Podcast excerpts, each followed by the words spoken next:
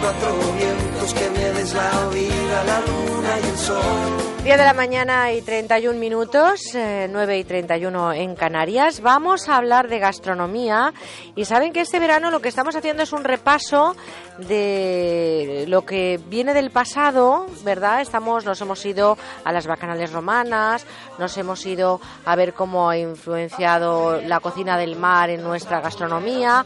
Hoy vamos a ver qué es lo que nos han dejado los pueblos eh, de los íberos a la gastronomía actual. Vamos a saludarle, no está tampoco en el estudio, creo que hay un gesto de cobardía y unas gambas pendientes. Santos Ruiz, gerente de la denominación de origen de Arroz de Valencia. Eh, amigo, buenos días. Buenos días, Merche, ¿cómo lo sabes? ¿Cómo me conoces? no tengo gamba, no voy, no me atrevo. Pues fíjate que tenemos un tuit de, un eh, amigo que nos manda un tuit hace tan solo unos segundos. Dice, dile a Santos Ruiz que no hace falta que vaya a Denia por las gambas, que las tiene al lado de la emisora. Ayer las vi.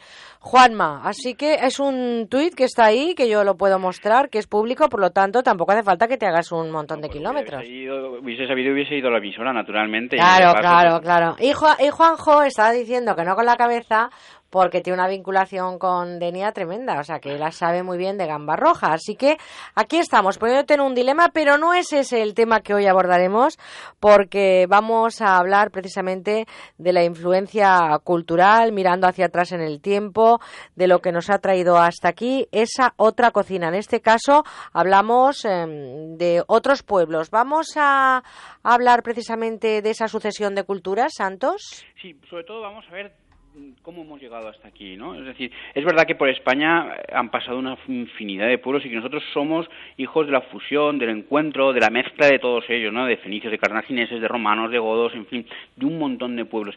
Sin embargo, eh, yo creo que lo que es hoy España, sea lo que sea, eh, se empieza a definir a finales del siglo XV y en, fundamentalmente en lo que a gastronomía se refiere en la fusión de tres culturas que fueron la del Imperio Romano, de la que ya hablamos en su día, y luego otros dos pueblos que nos aportaron muchísimo, que fueron tanto los judíos como los árabes.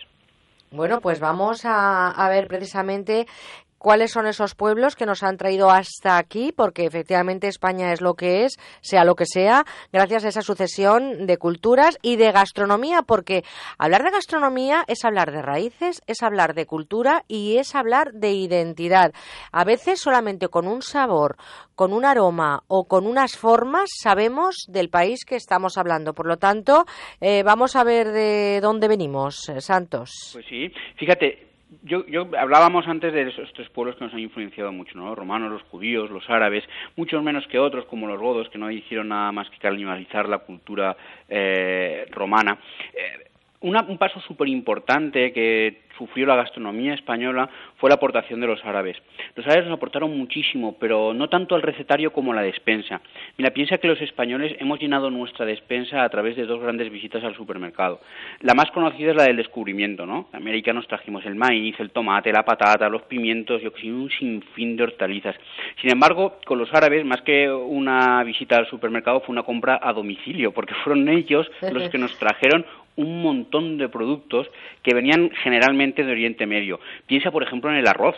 No seríamos nada en España sin la paella. Bueno, pues el arroz viene simplemente a través de los árabes. Antes no se existía, no se conocía la berenjena, las alcachofas, los espárragos, pero además los árabes hicieron algo muy importante por nuestra alimentación, y era que además de que nos trajeron muchos productos, eh, desarrollaron mucho la tecnología agraria. Piensa fundamentalmente en los sistemas de regadío.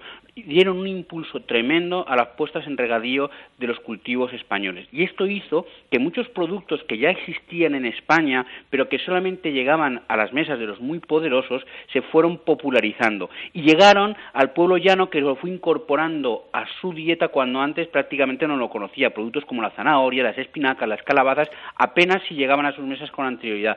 A través de las puestas en, en regadío de nuevos cultivos de la mano fundamentalmente la tecnología que trajeron los árabes, nuestra despensa ha sido muchísimo más grande. Pues fíjense ustedes lo importante que es además ese regadío que en muchos lugares sigue muy vigente. También las frutas eh, tienen esa relación directa con la invasión de los árabes. Claro, es que los árabes amaban las frutas, las adoraban Ellos nos trajeron frutas nuevas, también como por ejemplo la naranja, el plátano, pero de nuevo, igual que pasó con las hortalizas, consiguieron que frutas que ya existían y de las que ya hablaban los romanos, pero solamente en las mesas nobles, pues llegaran a todo el mundo. Piensa en los albaricoques, en el melocotón, el ciruelo, se popularizaron muchísimo y además incorporaron técnicas que en aquella época eran fundamentales para conservar la fruta, que era la del secado. Antes los romanos apenas se secaban los higos, ellos nos enseñaron a secar las frutas, a hacer orejones, a hacer pasas, todo Fíjate que hablamos de dos vertientes, el regadío y también de cómo secar algunos productos para mantenerlos. Oye, ¿por qué no me das eh, de forma muy resumida, eso sí, dos recetas que nos demuestren ese legado árabe? Mira, te voy a dar una fundamental. Ya sabes que yo soy de Játiva, un pueblo precioso de la sí, comunidad Sí, sí, recomendamos Játiva, ahí ese pueblo precioso, con un castillo que hay que visitar, ¿eh? Ahí hay un producto, tenemos un producto muy poco conocido en el resto de España y que nos refleja muy claramente esa influencia árabe. Es el arnadí. El arnadí es un, postre muy dulce, como son siempre los postres eh, árabes, que se hace con calabaza. Se parte de una calabaza, se pone en el horno y cuando ya está cocido la calabaza se le quita la pulpa y la ponemos en un saco de tela a escurrir del techo o de donde sea colgada eh, para que vaya escurriendo de forma natural. Una vez ya ha perdido esa parte de agua que digamos le sobraba, lo que vamos a hacer es que vamos a añadirle azúcar. ¿Cuánto? La misma cantidad de azúcar que teníamos de calabaza y además unas yemas de huevo batido. Todo esto se mueve, se mezcla y se lleva a ebullición, a una, una, olla donde se va cociendo, dándole vueltas para que no se pegue, como si estuviésemos haciendo un membrillo igual, durante 15 o 20 minutos. A continuación se añaden unas almendras molidas, ralladura de limón, canela y toda esta mezcla se le da luego un golpe final en el horno para que se seque y quede todavía un poquito más contundente. El arnadí, una cosa fabulosa. El arnadí también la monchave que está muy rica ahí en, en Ese sí que plato tiene mm, con unos nombres o con otros variantes por toda España. Y también es un, un postre muy típico y también con una clara influencia árabe. Pues dame otra que sea para poner antes de la fruta. Mira, hombre, pues, ¿qué te parece, por ejemplo, un conejo? Eh, la península ibérica siempre ha sido muy rica. Conejo en salsa almohade. Mira, es un conejo rehogado que nos va a recordar mucho a recetas que hacemos hoy en día en nuestra casa. Se trata simplemente de coger en una cacerola y rehogar unas cebollas cortadas en juliana, con laurel, con pimienta, con un poquito de clavo. A continuación vamos a coger el conejo, le damos un golpe de fritura, si esto es muy rápido, simplemente enharinamos un golpecito de fritura. Y a continuación le echamos el sofrito anterior, ese sofrito que hemos hecho con las cebollas, con el laurel, tal. A continuación cogemos el hígado del conejo, importantísimo, que ya estará frito, lo, lo, quitamos y lo vamos a majar junto con unos ajos, unas almendras y un poquito de pan. Con todo esto le añadimos un chorreón de vino blanco y hacemos una especie como de salsa que vamos a incorporar al conejo que se estaba friendo junto con la cebolla rehogada. Le añadimos también un poquito más de agua hasta que cubra el conejo y vas a ver cómo ese majadito que hemos hecho nos va a hacer un conejo trabadito con una salsa espesa, bueno, sabrosísima, ya lo vas a ver. Oye, no tenemos tiempo para dar recetas de todas las culturas, pero realmente el pan ¿Tiene alguna procedencia de esos pueblos íberos? Bueno, yo, creo que el pan eh, fundamentalmente es un punto de distinción, nos demuestra eh, o nos diferencia las culturas. Piensa, por ejemplo, que los árabes fueron siempre de comer el pan, pero sin panificar. Ellos en realidad comían las harinas en gachas, en sopas muy espesas, mientras que tanto judíos como cristianos tendían siempre a panificar la harina. Los judíos lo hacían siempre con panes ácimos, mientras que los cristianos hacían ahora más, más de hacer masas fermentadas. Oye, ¿y nombres o tipos de platos que hacen en otras culturas? No sé, por ejemplo, en la judía, la sefardita, no sé, ¿qué, qué tipos de platos, qué tipo de comida eh, hacían ellos en aquellas épocas que podamos haber heredado de alguna manera, ¿no? Ahora en la cocina más tradicional y en esa cocina que llamamos mediterránea, pero que tiene principalmente estos orígenes que estamos citando hoy. Pues estás hablando de la cultura sefardita. La cultura sefardita es una especie de historia, de historia viva de lo que fue la España del medievo. Piensa que mm, así como los moriscos generalmente se quedaron, se convirtieron, los, casi todos los judíos a través del edicto de Granada acabaron saliendo de la, España del medievo.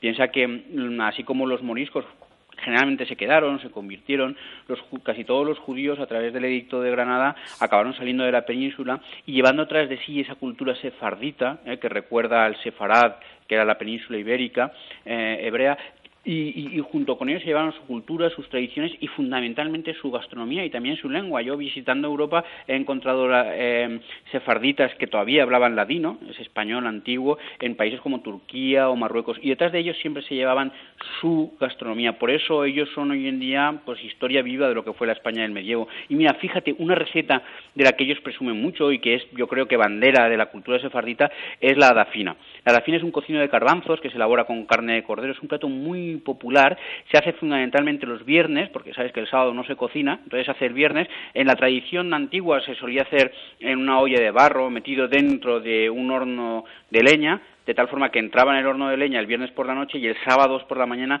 esa especie de cocido, que como te digo se hacía con garbanzos, con cordero, con tal, se, por el sábado por la mañana ya estaba preparado. Eh, yo creo que es probablemente el origen de los cocidos eh, españoles. Y fíjate qué poesía más bonita me he encontrado en un cancionero sefardita, hablándole de la fina, decía, y de piedra dura y fina de vuestra mano tocada, en un punto fue tornada a Taifor con Adafina. Una teifor es, una especie de cuenco con una persona preciosísima, eh, muy típico de la cultura hebrea. Y quiere decir cómo aquella enamorada, simplemente tocando una piedra dura, la convierte en una teifor, en, un recipiente relleno de qué? de nuestra Dafina. Ay, qué bonito, qué bonito. Pues eh, no finalizamos con esa poesía, sino con eh, un cóctel que hoy quiero recomendar para todos los oyentes. Pues, ¿qué te parece si vamos a hablar del cóctel de los cócteles? El Dry Martini. Bueno, pues si no se hace bien un Dry Martini, de verdad que yo soy muy de James Bond. Ah, en ese sentido, soy muy de James Bond para tomarme un buen Dry Martini. Voy a dar dos, dos opciones. Mira, el Dry Martini es una copa, es un pelotazo de los que hoy ya no nos gustan a la gente más joven, pero que en los años 60, 70 era como, como el icono de la coctelería, ¿no? Eh, el Dry Martini es una combinación de martini, de un vermouth, junto con una ginebra muy seca. Pero la gracia de esto está en beber la ginebra, la ginebra, seca y fría y que el martini simplemente nos aporte el aroma. Por eso la forma más ortodoxa de hacer un dry martini es coger una copa martini, la vamos a llenar con aproximadamente un tercio de su capacidad de martini, pero simplemente vamos a enjuagar y desechar ese martini, de tal forma que ha quedado embadurnado los bordes con el aroma del martini. A continuación, ya sabes, la olivita imprescindible y la ginebra bien, bien seca, bien fría, junto con un poquito de hielo triturado. Ya está, simplemente hemos recibido el aroma. Eh, Garci, el cineasta español, que yo creo que es uno de los grandes profetas de la coctelería en España, llevaba esto un puntito más allá y decía que para que el martini diera aroma al dry martini, bastaba componer la ginebra en la copa de martini y dejar al lado una botella de martini. Y el aroma que le llegara del vermut sería suficiente como para blanquear el cóctel. Bueno, yo no estoy muy de acuerdo. Lo que es importante es la compañía. Tenemos compañía enseguida con nuestro querido Serafín Serrano y nos gusta llegar puntuales también a la cita con la sección Aquí huele a timo. Pero sé que hoy ponemos la guinda hablando precisamente de puntualidad. Pues sí, fundamental. Y a esto los que hemos viajado mucho y sobre todo en países del norte como Inglaterra nos hemos dado cuenta de lo importante que es la puntualidad en un restaurante inglés. Tú te presentas a las nueve y cuarto en un restaurante inglés teniendo mesa reservada a las nueve y media y te hacen esperar hasta que empieces a las nueve y media. Y si llegas a las diez menos cuarto, igual ya no te dan mesa. ¿Por qué? Porque es muy importante la hora o que los clientes lleguen de forma escalonada para que en la cocina del restaurante las cosas se organicen bien. Como los españoles somos unos desastres y cuando te preguntan a qué hora va a llegar y dices pues a las nueve y media y luego llegas a las nueve, llegas a las diez y nadie te retira la mesa. ¿Qué ocurre? Que a veces, y es lo que suele ocurrir, llegamos todos a la misma hora, que es a eso de las 10, y los pobres cocineros se enfrentan con 50 personas, todas de golpe, que en el mismo momento quieren la cerveza, en el momento quieren el aperitivo, en el mismo momento quieren el... Sin embargo, es muchísimo más fácil si respetamos los horarios que nos asignan en el restaurante y vamos llegando de forma más escalonada. Se lo haremos mucho más fácil a esa gente que trabaja para nosotros y sobre todo disfrutaremos muchísimo más de una cena que saldrá en perfectas condiciones. Bueno, pues en perfectas condiciones tenemos pendiente una cena con un dry martini y un plato de gambas de Denia y sobre todo la puntualidad en general en la vida yo creo que es un es un gran gesto de respeto. Un abrazote muy fuerte, querido Santo Ruiz, experto gastrónomo, director gerente de la denominación de origen de Arroz de Valencia y por encima de todo amigo. Un saludo, buen fin de